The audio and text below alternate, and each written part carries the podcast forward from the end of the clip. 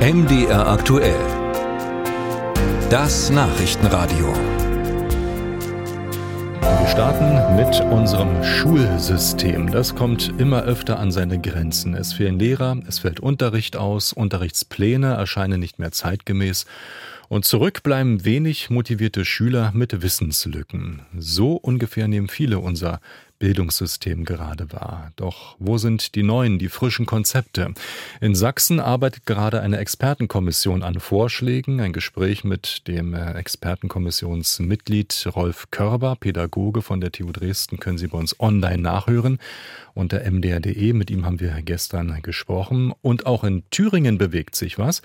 Der Bildungsminister Helmut Holter von der Linkspartei will hier die Schulordnung reformieren. Wie die Pläne dort aussehen, beschreibt Jan Breuer. Helmut Holter ist seit dem Jahr 2017 Thüringer Bildungsminister. Seither besucht er jährlich Schulen im Land und hört dabei immer wieder ähnliche Sätze. Können Sie nicht dafür sorgen, dass das Fach nicht mehr gegeben wird? Das ist jetzt die überspitze ne, Forderung. Oder dass wir weniger in dem und dem Fach haben. Oder insgesamt weniger haben. Das ist uns alles viel zu viel. Nun will der Minister genau auf diese Bitte eingehen. Die Schulordnung soll angepasst werden. Die regelt etwa, in welchem Umfang in den jeweiligen Fächern unterrichtet wird.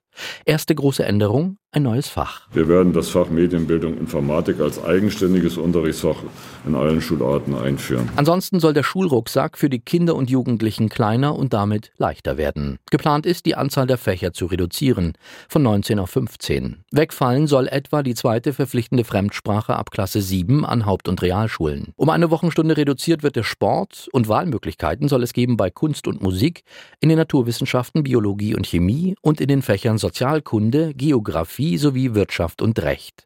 Und noch eine Anpassung will das Bildungsministerium.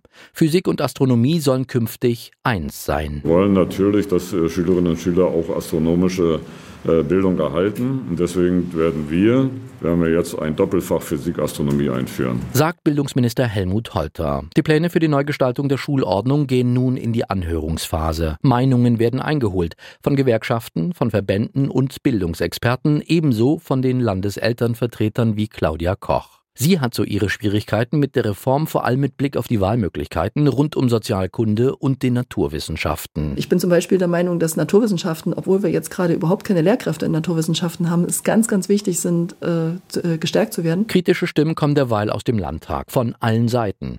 Bei den Regierungsparteien SPD und Grüne ist man nicht glücklich mit der Behandlung des Fachs Sozialkunde. Kopfschütteln dazu ebenso bei der oppositionellen CDU. Auch die Verschmelzung von Physik und Astronomie hält Christian Tischner, der bildungspolitische Sprecher der Fraktion, für einen Fehler, fürchtet Qualitätseinbußen. Der Minister spricht zwar von fächerübergreifenden Unterricht, aber wenn dieses Argument tatsächlich tragend ist, dann könnte man auch Deutsch und Mathematik abschaffen, weil das auch äh, in allen anderen Fächern gelesen und gerechnet wird. Die FDP würde die Neugestaltung der Schulordnung gern grundlegend anders angehen.